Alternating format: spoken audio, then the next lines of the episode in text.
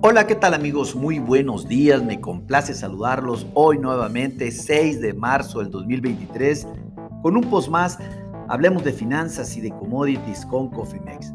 En este espacio vamos a platicar, vamos a dedicar este tiempo para platicar de lo que acontece con el tipo de cambio, qué está haciendo el peso frente al dólar, qué está haciendo el dólar a nivel internacional y cuál es la expectativa para el día de hoy, tanto fundamental como técnicamente. Déjenme decirles que pues hablando eh, del índice del dólar en este momento se está, eh, se está depreciando el 0.24%, algo como 248 unidades para situar su principal indicador en 104.240 unidades. Recuerden que cuando el índice del dólar a nivel mundial empieza a caer, pues los commodities y las monedas empiezan a apreciar. Sin el peso en este momento no está siguiendo esa regla porque se está depreciando el 0.25%, algo como 4 centavos y medio por dólar. Eh, se ha mantenido en esa tesitura desde que ya tiene, ya tiene un, tiempo en ese nivel. Cotiza el futuro, el spot en este momento en 17.98 pesos por dólar. Sin embargo, pues hay que, hay que comentar que el peso aperturó a niveles de 18.03 cayó a un mínimo de 17.95 y pues prácticamente eh, digamos que se ha mantenido dentro de los 17.95 hasta los 18 pesos por dólar en esos 5 centavos más menos. Sin embargo, pues obviamente eh, sabemos que el peso continúa ganando fuerza, operando incluso pues ya como lo estamos viendo debajo de los 18 pesos por dólar, después también pues, de un apetito por el riesgo tras la publicación de las cifras económicas en Estados Unidos, en China y en la eurozona que sugieren menos probabilidades de caer en una recesión económica eh, prácticamente para lo que vendría siendo el segundo semestre del 2023.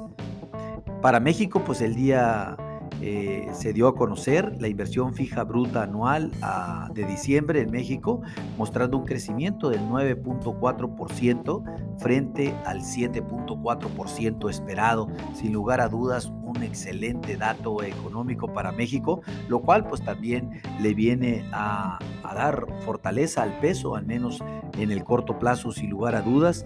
En Europa, pues se dieron a conocer las ventas minoristas al mes de enero, aumentaron un 0.3%, ligeramente menor al 1% esperado.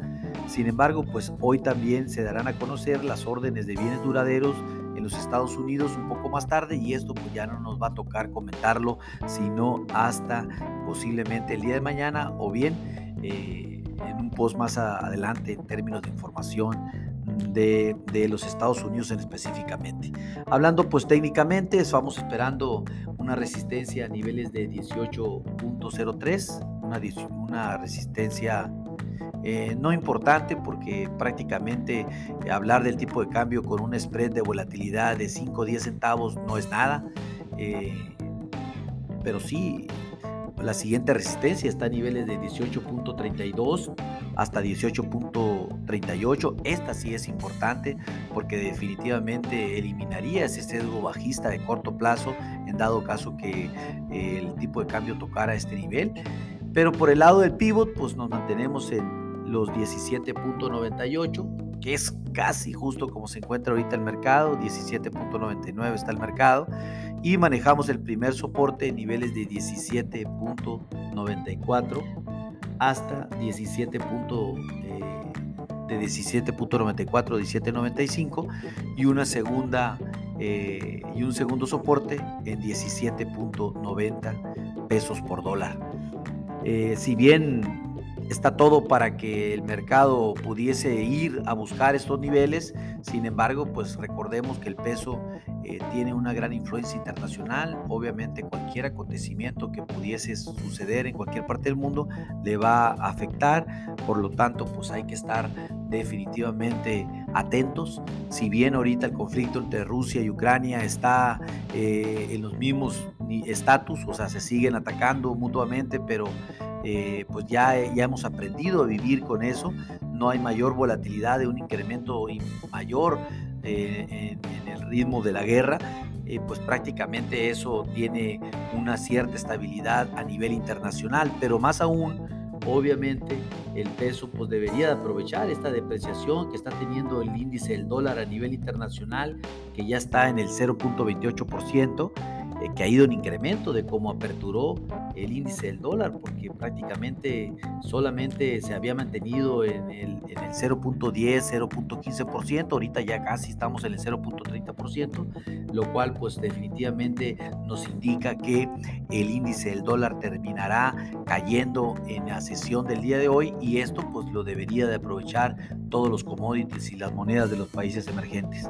Esperemos a ver qué sucede, pues definitivamente como ya lo hemos comentado antes, somos eh, neutrales bajistas para el peso, debido pues obviamente a que se mantiene el spread de tasas de interés entre México y Estados Unidos por encima de los 650 puntos. Eh, está incrementándose como se dio el tema de las eh, inversiones directas en México, lo cual pues también eh, son indicadores que definitivamente de mucho peso para darle fortaleza al peso en el corto plazo, pues realmente no vemos por dónde eh, podamos tener una desviación de esta, de esta tendencia, salvo, pues como les comenté, que sucediera algo a nivel internacional en la materia geopolítica. Bueno, mis amigos, eh, esto sería por el tema de los comentarios del peso. Eh, si no cuentan con una estrategia en el peso para sus presupuestos, con gusto podemos hacerles un traje a la medida, tanto a corto, mediano como largo plazo. Estamos en niveles excepcionales para hacer eso. Eh, recuerden que eh, con gusto podemos asesorarles. Y bueno, a nombre de todo el equipo de Cofimex y el mío propio José Valenzuela, le doy las gracias por su atención y les recuerdo que lo peor es no hacer nada. Pasen un hermoso día. Hasta luego.